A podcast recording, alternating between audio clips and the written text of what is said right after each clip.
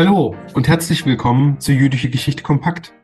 Wir freuen uns sehr, Sie heute zur vierten Folge der bereits neunten Staffel unseres Podcasts begrüßen zu können, mit dem wir Ihnen einen Einblick in verschiedene Themenfelder jüdischer Geschichte und Kultur vermitteln wollen.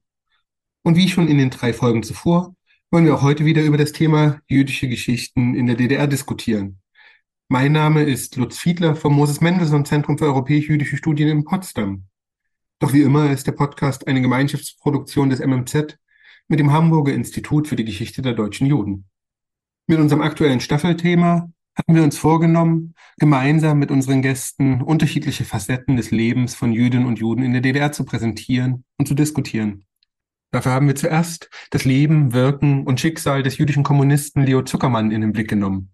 Daran anschließend die Deutung und Rezeption des Jerusalemer Eichmann-Prozesses in der DDR diskutiert und zuletzt über jüdische Remigrantinnen und Remigranten in der DDR und das Spannungsverhältnis von Loyalität und Dissidenz gesprochen. In der heutigen, abschließenden Folge wollen wir den Blick auf die letzten Jahre der DDR und die Zeiten von Wende und Wiedervereinigung richten. Dafür haben wir Dr. Irene Runge aus Berlin zu Gast, die als Mitglied der jüdischen Gemeinde in Ostberlin diese Zeit nicht nur intensiv miterlebt hat, sondern als Gründerin unterschiedlicher jüdischer Gruppierungen zugleich prägend in der Zeit selbst war. Wir für uns, so lautete die Gruppe, die Irene Runge 1986 ins Leben gerufen hatte und der sich vor allem die Generation der Kinder jüdisch-kommunistischer Remigrantinnen und Remigranten zusammengefunden haben. Vier Jahre später war aus dieser Gruppe Anfang 1990 wiederum der Jüdische Kulturverein hervorgegangen. Auch zu dessen Gründerinnen hatte Irene Runge gehört und im Gespräch hat sie uns über die Entstehungsgeschichte und die Aktivitäten beider jüdischen Gruppierungen berichtet.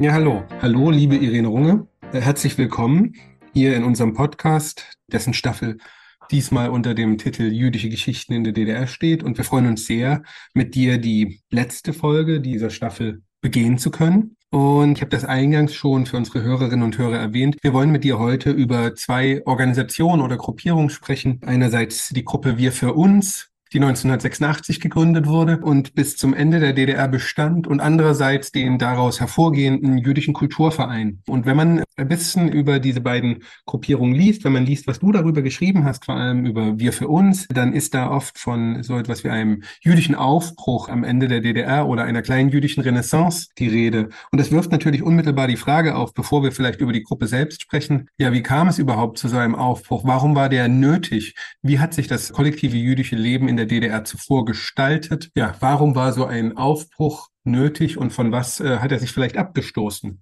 Ja, ich brauchte den wahrscheinlich. Die Ah, ja. Gemeinde brauchte den nicht. Naja, es gab eine jüdische Gemeinde und da waren die drin, die eine jüdische Gemeinde brauchten und wollten. Ich war da mehr aus Überfluss oder Überdruss reingegangen. Mhm. Und weil jemand, weil Hermann Simon mich irgendwie an der Uni, wir waren ja alle FDJ-Funktionäre, mir das vorgeschlagen, ich soll mal mitkommen, dann hieß und Honigmann, der kam auch mit, der hieß damals noch Obermann.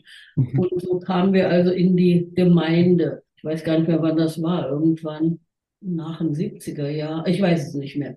Jedenfalls bin ich dann in die Gemeinde und war sehr enttäuscht, weil ich hatte natürlich erwartet, die Gemeinde ist die Fortsetzung meines bisherigen Lebens mit feinen, hochgebildeten jüdischen Elite, na, Leuten, Männern, Frauen, die im Widerstand waren, die Bücher schrieben, die Erinnerungen hatten, die gerne kochten und also im Grunde das ganze Leben, was man in Pankow in diesen Kreisen lebte, die Immigranten mit sich und unter sich, manchmal auch mit anderen.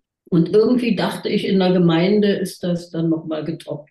War aber genau das Gegenteil, denn die Gemeindemitglieder waren ja eben nicht diese, die aus politischen Gründen in die DDR gekommen waren, sondern die waren eher in der DDR hängen geblieben oder waren in die Gemeinde gegangen, weil sie ja als Juden eine religiöse oder und kulturelle Heimat brauchten.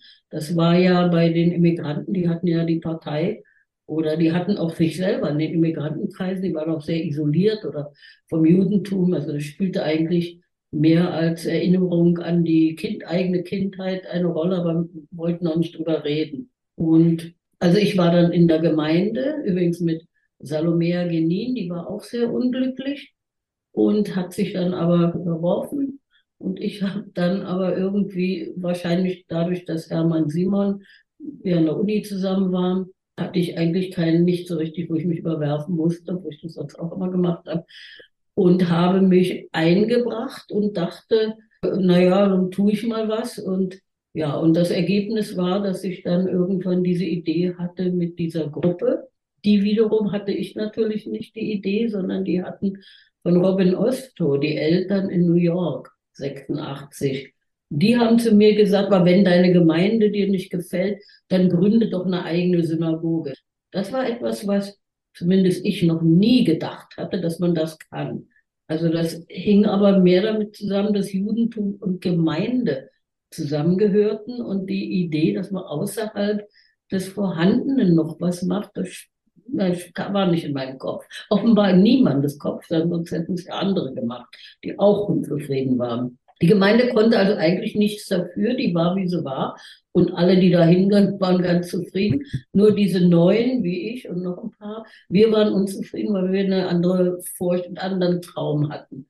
Und naja, und dann haben wir das gemacht und dann hat Dr. Kirchner als Vorsitzender, er war nicht begeistert, aber hat das durchaus unterstützt und auch Namen beigetragen, haben wir alle Leute eingeladen, die man so kannte und von denen man wusste, dass sie jüdisch waren. Und dann haben wir eigentlich all das gemacht, was uns fehlte in der Gemeinde.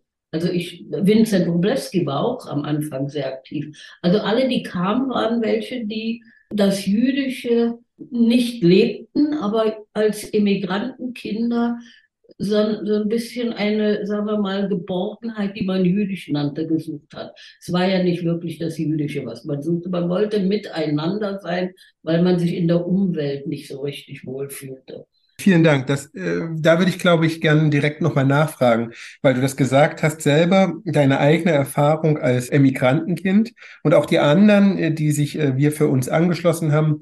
Du hast jetzt äh, Vincent von Roblewski genannt. Und das ist ja oft was, was äh, mit äh, wir für uns verbunden wird, das Wort von der zweiten Generation. Vielleicht kannst du noch mal was dazu sagen, wie das für dich war, was das Jüdische bevor du in die Gemeinde gekommen bist und bevor dann wir für uns gegründet wurde, was das Jüdische ausgemacht hat bis dato und was vielleicht die gemeinsame Erfahrung derjenigen war, die dann sich wir für uns angeschlossen haben.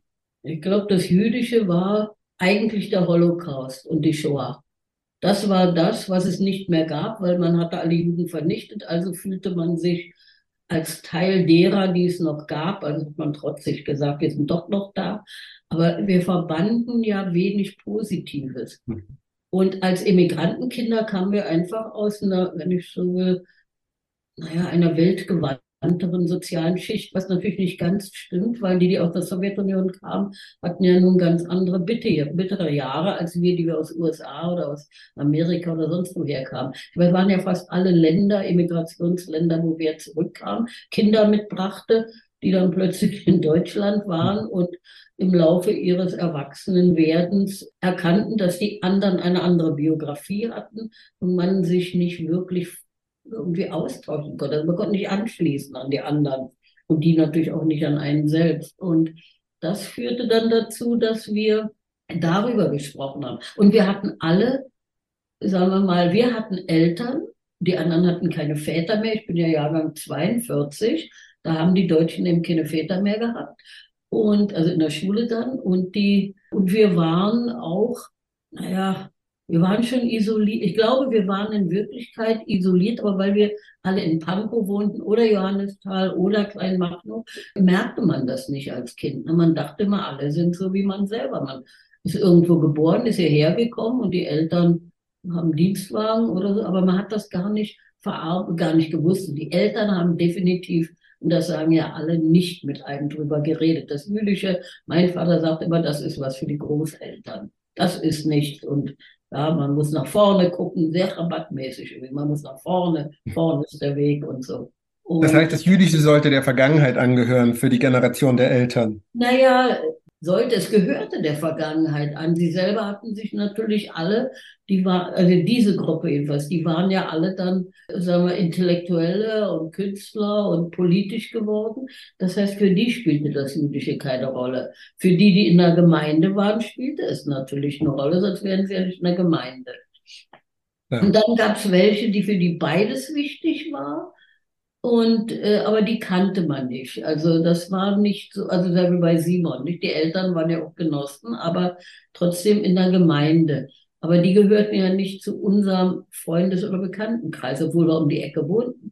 Aber die waren eben fünf Jahre jünger als ich, die Kinder oder sieben Jahre, und schon hatte man nichts miteinander zu tun. Ne? Kleine Kinder, wenn man selber zwölf ist, zählt das ja nicht oder 14. Und äh, ich glaube, das hat uns biografisch waren wir mehr oder weniger eine Generation mit einer ähnlichen Geschichte. Es waren auch welche drunter, wie, sagen wir mal, fällt mir nicht, also Leute, wo dann die Eltern im Zuchthaus waren oder im Lager waren, aber die hatten nochmal, die waren viel, da waren die Eltern natürlich schwieriger als bei unseren intellektuellen Eltern, die zurückkamen und glühenden Herzens den Sozialismus aufbauen wollten.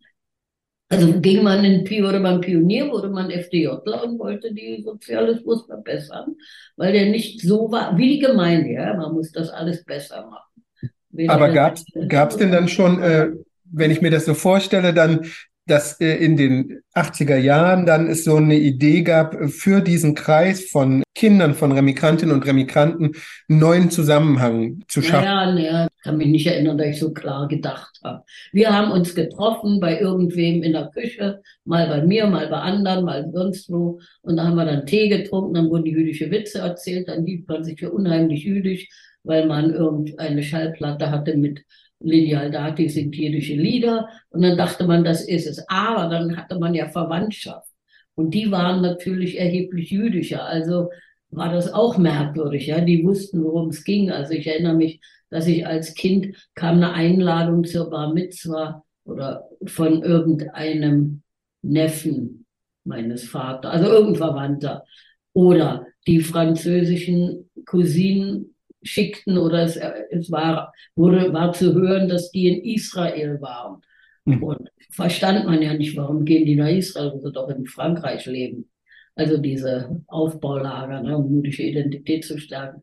Das aber, das spielte keine wirkliche Rolle. Ja, ich wäre viel lieber nach Artek gefahren in die Sowjetunion. Also das war, wäre mir viel wichtiger gewesen. Aber das spielte keine Rolle, wurde auch nicht thematisiert.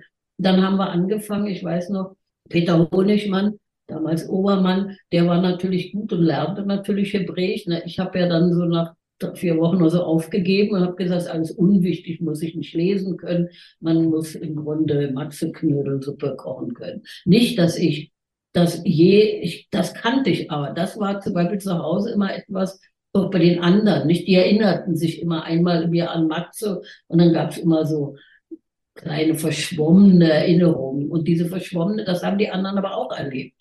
Also konnten wir uns alle darüber austauschen, wie die verschwommenen, nie wirklich gesagten Erinnerungen der Erwachsenen oder der Eltern und der ganzen Verwandtschaft waren. Das war ja nicht die Eltern, das waren ja auch die Bekannten, ne, die man traf.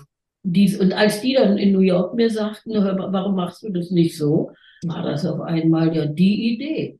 Gab es denn schon sowas wie, sagen wir mal, Netzwerke, auf die man sich beziehen konnte oder auf die ihr euch beziehen konntet, die es schon vor wir für uns außerhalb der Gemeinde gab? Also naja, es gab ja den Antifa, also die, die Jugendarbeit bei der Antifa, aber da waren ja nur, da waren die anderen sozusagen, da ging es auch nicht um Jüdisch, sondern da waren aber auch Jüdische dabei, aber auch andere. Und dann gab es, ja, das war eigentlich das Zweite. Das Komitee der antifaschistischen Widerstandskämpfer. Na, die hatten ja auch so, ja, die waren aber mehr dazu da, in der Bundesrepublik politische Arbeit zu machen. Ah, okay. Aber da war ich nicht erwählt, aber andere waren es. Und dann, die kamen dann übrigens zum Teil auch nicht in unsere Gruppe. Es war auch interessant, wer alles nicht kam, aus, nicht aus Protest, aber aus, das interessiert nicht, ne, man will nicht jüdisch sein. Wer war denn äh, in den Anfängen von Wir für uns neben dir, wer waren denn die prägenden Personen? Kann man Na, das sagen? Ich würde schon sagen Vincent. Ich glaube Herzberg auch. Salomea, die ist aber dann abgesprungen, weil sie mit mir nicht konnte. Ich weiß überhaupt nicht mehr, warum wir uns dann alle so auseinanderdividiert haben. Auf jeden Fall Annette Kahane, ihre Brüder nicht, weil die fanden das wohl albern. Und was passierte dann? Also dann hat man sich erstmal getroffen und ausgetauscht. Was waren sozusagen, wenn man sich jetzt vorstellt, Juni 86 bis 89, was ist da passiert? Na, ich würde sagen, glaube, das erste war, dass wir den Kulturraum zu, also für uns war ja, wir waren ja, wir waren ja die, die es immer mit dem Essen hatten. Also ich weiß noch, ich, glaub, ich war mit Vincent einkaufen und was immer es gab, haben wir gekauft. Wir wussten ja nicht, dass der Wein nicht koscher ist und dass der Käse nicht koscher ist. Wir fanden uns unheimlich koscher. Und dann kamen die alle, dann wurde das alles verspeist und dabei redete man miteinander. Naja, und dann wurde ein Plan aufgestellt, was man eigentlich machen will. Und dann erinnere ich mich, dann gab es eine Zusammenkunft, wo die Gegengruppe sich, ja, ja, also das war ja nicht so, dass alle begeistert waren, sondern dann gab es eine Zusammenkunft. Ich weiß noch, da tauchte der äh, Goldstein auf als Chef VDN Kurt Goldstein. Goldstein, ja, der Chef Ausschutzkomitee und sagte, wozu und was soll das alles und so. Und dann waren noch welche, die dann sagten, also wir sind da in England. Irgendwelche Engländer waren da, also die in England exil. Wir sind damals nicht, äh, wir sind damals aus der Gemeinde ausgetreten und warum macht ihr diesen Rückschritt wieder? Warum geht ihr zurück? Also ich weiß noch, dass ich das ich war so begeistert von der Idee, ich konnte gar nicht verstehen, was die dagegen hatten, weil wir hatten einfach schöne Abende. Naja, und dann haben wir ein Programm aufgelegt. Da erinnere ich mich noch, wie immer, Wolfgang Herzberg, daran erinnere ich mich genau, wollte natürlich ein philosophischen Programm machen, also muss über alle möglichen Philosophien reden. Na, ich war immer mehr so für Praktische. Andere war, ah ja, Theater sollte man spielen. Also es gab viele, viele Ideen. Das heißt, es gab sozusagen Zusammenkunft, wo es einerseits darum ging, sich über jüdische Themen, äh, die zu entdecken. Ja, ja, ja. Und dann ja. haben ja auch, die Simons haben dann auch referiert. Mhm. Beide, nicht, haben dann Vorträge gehalten. Die waren dann wirklich die gebildetsten der Gebildeten, was das angeht. Dann, ich glaube auch, dass Kirchner mal gesprochen. Dann kam Rabbiner Stein aus Westberlin und hat äh, also auch erzählt über Judentum, was nur nicht so prickelnd war für die meisten. Die wollten ja nicht Religion. Dann wurde auf dem Friedhof, dann hat ja damals schon die DDR, also in Berlin zumindest, wurden ja dann die Friedhöfe auch gepflegt durch Uni oder FDJ oder irgendwas. Und das haben wir dann auch gemacht. Wir haben Veranstaltungen überall eigentlich durchgeführt. Wir haben Fahrten gemacht in die alten, also Hachschara-Lager irgendwo bei Berlin. Also es gab äh, eine Menge von Ideen, die dann auch umgesetzt wurden. Und dann gab es vor allen Dingen die Feste ne, auf dem Hof. Und, äh, und da tauchten dann zum Beispiel, ja, das war ja dann auch interessant, sprach sich herum und aus Amerika kamen dann natürlich mal die Musiker, also Klezmer-Musiker, Rabbiner kamen, äh, aus Westberlin kamen natürlich immer Schöps und Brumlik kam, glaube ich, am Ende auch, aber Schöps war oft da und hat Vorträge gehalten. Also es gab eine Menge Anregungen, die man dort erlebte, finde ich heute noch. Also sozusagen so eine Neuentdeckung jüdischer Kultur, jüdischer Religion und Tradition. Ne, überhaupt nicht neu, eine Entdeckung. Insofern war es ein Aufbruch, dass Leute, die wussten, dass sie jüdisch sind, auf einmal mitkriegten, mich eingeschlossen, was das, was wir eigentlich alles nicht kannten und nicht erlebten und nicht wussten. Und wenn ich es richtig sehe, habt ihr ja dann 88 angefangen, auch das erste Mal so ein größeres Symposium zu veranstalten. Und im Jahr drauf, wenn ich es richtig sehe, hat ja das Symposium nochmal stattgefunden und zwar am 11. November 89 und Aber vorbereitet schon ein Jahr vorher, ne? Vorbereitet schon ein Jahr vorher also nicht und, äh, ahnend. Nicht ahnend, was kommt und dann kommt, was kommt. Das heißt, es gibt eine Bürgerrechtsbewegung, die ist sehr stark, es gibt eine Fluchtwelle, es gibt äh, Demokratieforderungen und auf einmal fällt die Mauer und alle diese Ereignisse vollziehen sich und damit äh, wird aber auch gewissermaßen, eigentlich ist die gesamte politische Entwicklung offen. Wie habt ihr oder wie hast du diese Zeit eigentlich erlebt? Diese Zeit. Ich glaube, das haben wir damals nicht, also ich habe das ganz sicher nicht in dieser ganzen Konsequenz erfasst. Ich meine, man freute sich. Ich war ja eigentlich zufrieden, dass überhaupt ein Wind durchging, äh, dass sich was bewegte.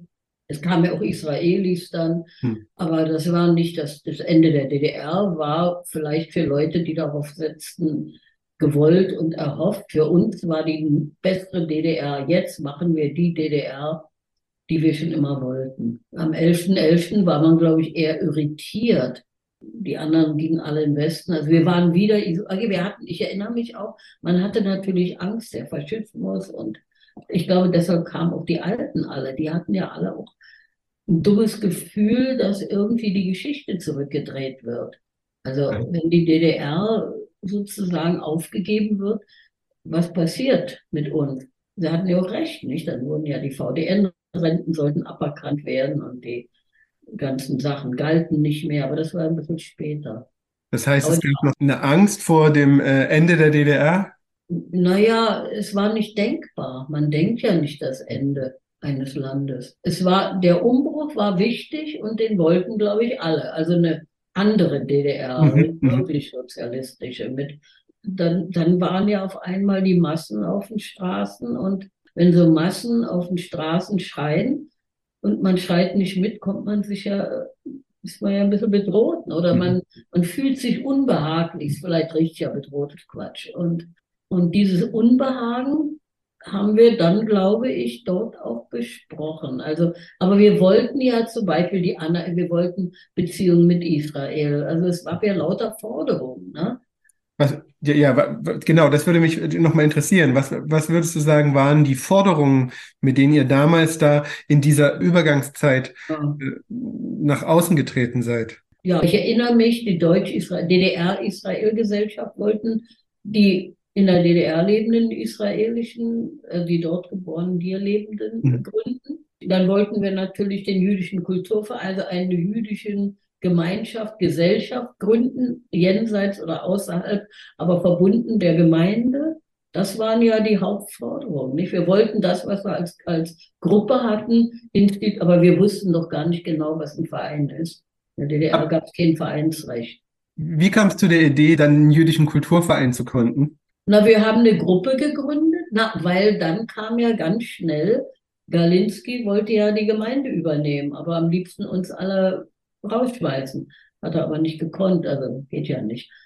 Naja, und da wir ja schon da waren, wollten wir das einfach verfestigen. Und dann war also diese Idee, man, ja, vor allen Dingen Andreas Pötke, der war sehr wichtig.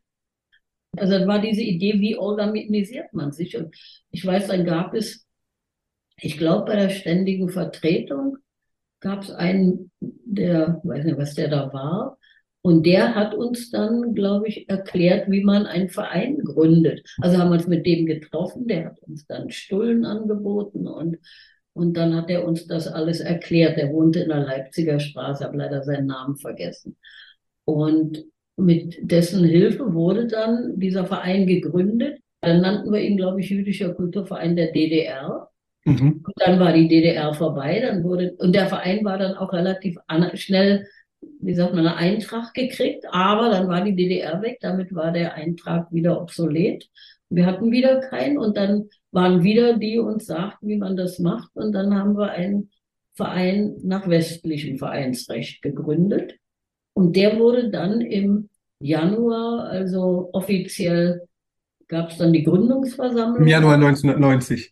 90, ja, im Januar. Also faktisch zwischen November 89 und Januar 90 äh, ging das hin und her, weil man nicht genau wusste. Wir wussten ja nicht genau, wie man sowas macht. Mhm. Und dann hatten wir ja als Verein, wie, wann kam denn Weinmann? Kam der 90? Oder nee, der kam schon 89. Ja, wir hatten ja Rabbiner Weinmann. Und der war ja Jurist, der war ja äh, rabbinischer Rechtsanwalt.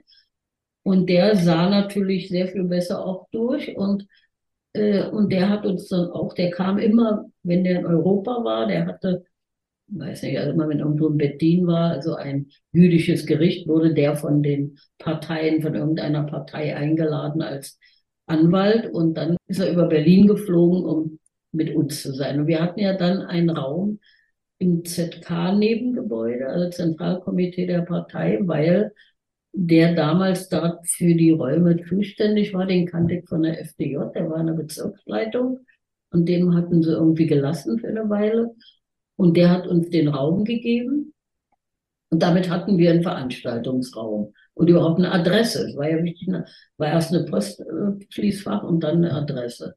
Wenn ich es richtig sehe, ist das Wesentliche oder ein wesentliches Element oder eine wesentliche Tätigkeit, für die der Kulturverein erinnert wird, die Unterstützung für die ähm, Jüdinnen und Juden aus der Sowjetunion. Wie ist es überhaupt? Unterstützung. Wir haben die, wir haben überhaupt die Grenze geöffnet für sie. Ja. ja vielleicht kannst du das nochmal ausführen. Wie ist es überhaupt dazu gekommen, dass einerseits deren Lage für euch zum Thema geworden ist, dass ihr Kenntnis genommen habt von deren prekärer, bedrohter Lage und wie seid ihr dann damit umgegangen?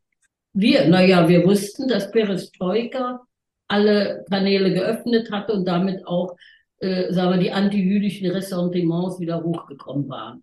Und mhm. das wusste man, weil es gab eben Leute, die davon erzählten, dass, also es wurde das uralte antijüdische Gefühl des, der Russen, Ukrainer oder sonst was, äh, wurde wieder salonfähig. Das heißt, man konnte, das gab es vorher auch, aber da wurde nicht drüber geredet. Und jetzt war es auf einmal präsent. Also früher erwarteten die ja nicht, dass es nicht da ist. Aber nach Gorbatschow dachte man ja, es wird ganz anders. Und auf einmal waren sie die Verursacher äh, des Endes der Sowjetunion, des sich androhenden. Schriftstellerverband, Eidmatov, solche Leute waren auf einmal, naja, ich will nicht sagen Antisemiten, aber sie, also ihre, die alten antijüdischen Klischees kamen wieder hoch und das wussten wir alle, weil irgendjemand vorhin und erzählt, also man erfuhr davon. So, und das kriegte nun auch der Rabbiner mit und verlangte, dass ich persönlich ja, etwas tun muss. Was ich ein bisschen übertrieben fand und die anderen fanden es auch. Und dann sind wir zu dritt, also war eine noch Cornelia Dickmann dabei, die sprach Russisch und Englisch, ich Englisch für den Rabbiner. Und wegen Russisch gingen wir also zu dritt mit ihm, weil er das so wollte, zur Botschaft. Also für uns war das, oh Gott, naja, schön, wenn der Rabbiner das will, machen wir das.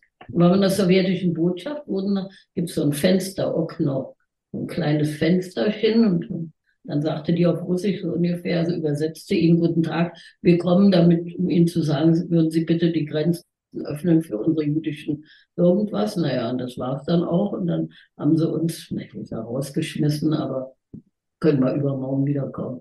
Also es war nicht so nett, aber er hat da einfach das Fenster zugemacht. Na, und dann sind wir, weil wir schon auf, unter den Linden waren, mit ihm ins Außenministerium. Naja, wenn dann, wenn man da so kommt mit so einem sichtbaren Rabbiner mit Hut und allem, haben zumindest ähm, die Deutschen im Außenministerium waren etwas verwirrt und ich ja, möchte bitte jemand sprechen von der Abteilung Nahost. Naja, und dann kam einer runter und hörte sich das an, was wir ihm zu erklären hatten über die Lage der Sowjetunion. Und also verstand überhaupt nicht, was wir wollten. Und weil der nun auch von nichts und uns nicht unterstützte, habe ich am, am Montag oder Dienstag drauf, wann immer das war, diesen komischen kleinen Zettel ist im Jüdischen Museum, wo wir also auf 100 Durchschriften wir fordern wir, oder wir bitten, weiß ich nicht mehr, dass die alle einwandern dürfen, weil wenn es denn zu Übergriffen kommt, möchten wir nicht, dass wir nichts getan haben. Also wir waren schon vorsichtig. Also wir haben schon die Lage richtig eingeschätzt.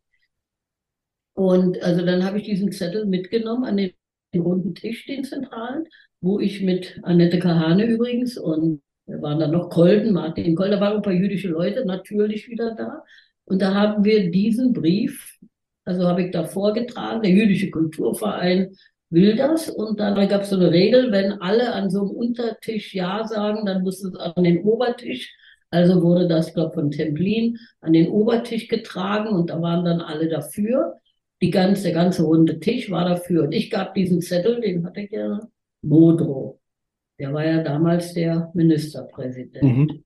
Ja, vor de Maizière. Und Modrow, der ja auch in der Sowjetunion also studiert, ausgebildet war, verstand wiederum auch nicht, was wir von ihm wollen und nahm den Zettel mit. Mehr passierte nicht. Und dann war ja die DDR zu Ende. De Maizière war bereits, äh, wurde gewählt und de Maizière, der ja der Anwalt war, auch der jüdischen Gemeinde Ostberlin früher, äh, wusste natürlich genau, worum es ging. Und der hat dann mit die na, die damalige Ausländerbeauftragte, Almut Berger, zur Ausländerbeauftragten der, der von, für Berlin gemacht und für die ganze DDR wahrscheinlich. Und so wurde das zu einem Staatsanliegen. Naja, und dann haben wir aber immer wieder, wir hatten ja die Medien, ich habe ja dann für alle Zeitungen unter allen möglichen Namen immer darüber geschrieben, weil wir fanden ja, also war ja meine Theorie, man muss alles öffentlich machen, dann mhm. passiert nichts. Naja, und genau das passierte. Wir schafften es also, dass das immer wieder hochkochte, das Thema. Und dann haben wir die Leute vom Fernsehen, Westfernsehen und Ostfernsehen. Und als dann die ersten, das wurden ja dann immer mehr. Und man musste ja eine Lösung finden. Und dann im Januar 91, also das alles begann, wenn man will, im Mai 90, schleppte sich unreguliert und merkwürdig hin.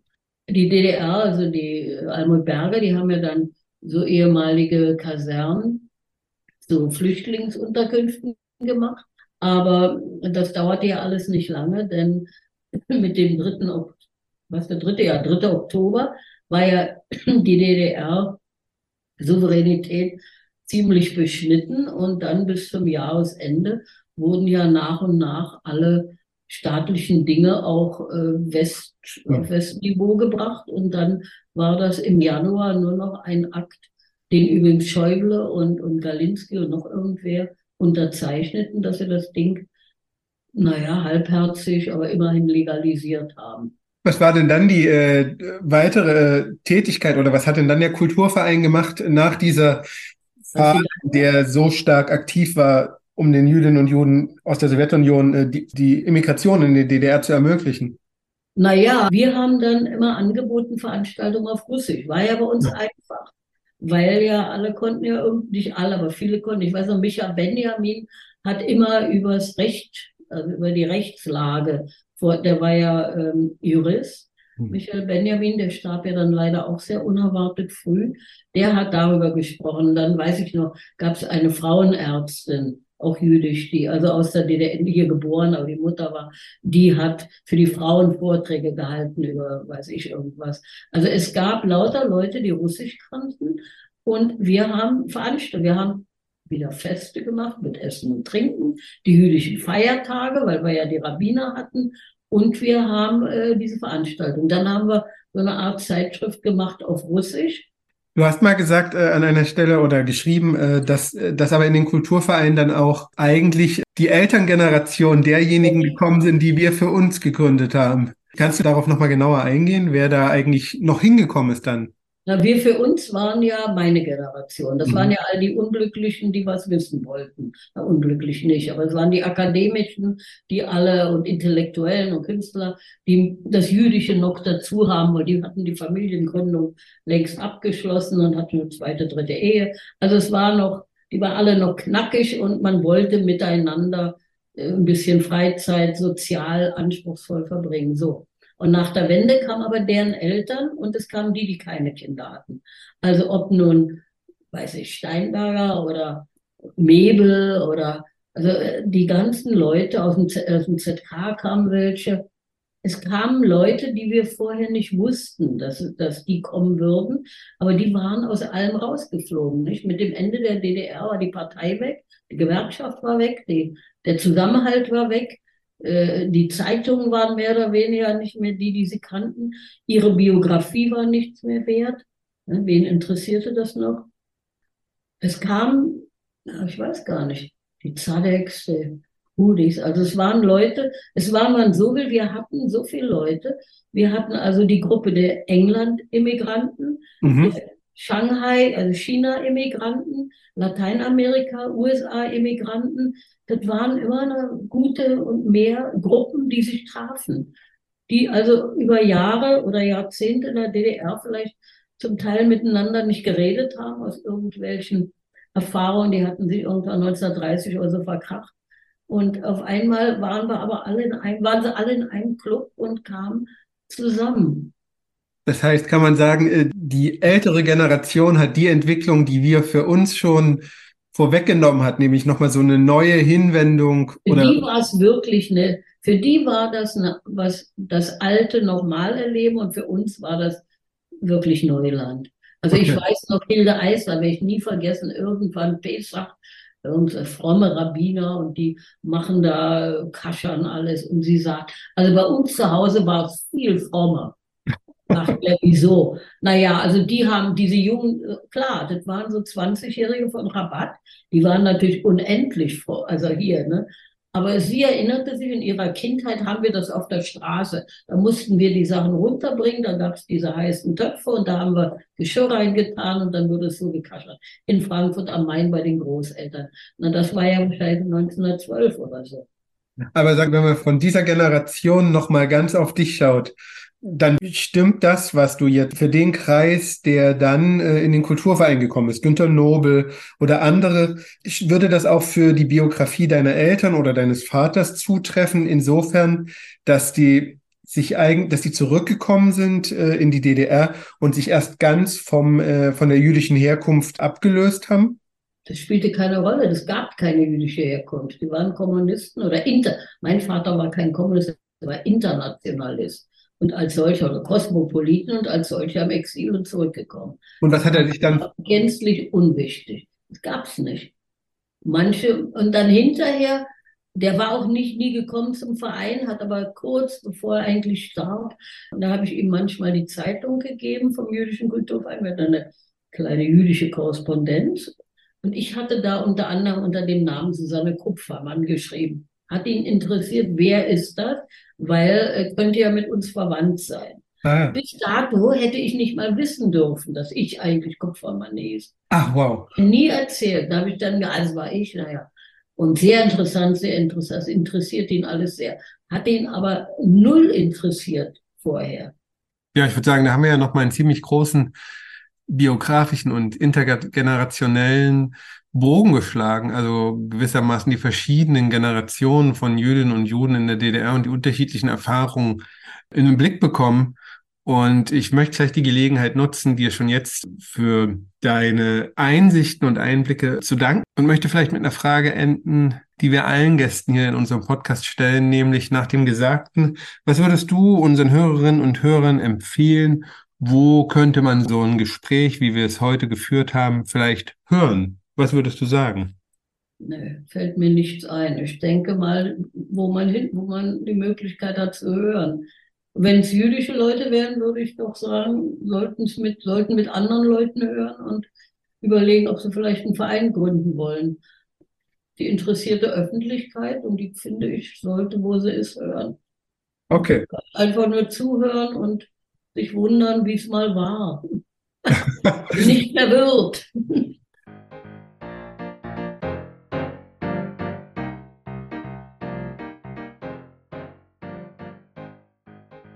Ja, liebe Hörerinnen und Hörer, damit sind wir nun am Ende unserer heutigen Folge und auch der gesamten Staffel unseres Podcasts zu jüdischer Geschichte in der DDR angekommen. Unser heutiger Dank gilt freilich zuerst Irene Runge für das Gespräch und ihre Einblicke in ihr Leben und dessen Verschränkung mit der Geschichte jüdischer Institutionen in der DDR und weit darüber hinaus. Doch auch Ihnen, liebe Hörerinnen und Hörer, gilt unser Dank für Ihr Interesse an unserem Podcast und an unseren Gästen. Die nächste Staffel vom Oktober bis zum Januar wird dann wieder von den Kolleginnen und Kollegen des Hamburger Instituts für die Geschichte der deutschen Juden gestaltet. Zuletzt für heute möchte ich Sie aber noch einmal auf unsere Konferenz zu jüdischen Geschichten in der DDR hinweisen, die wir am 18. Oktober im Potsdam Museum eröffnen und die dann weiterführend am 19. und 20. Oktober in der Akademie des Jüdischen Museums in Berlin stattfindet. Also schauen Sie doch einfach vorbei. Wir sehen uns.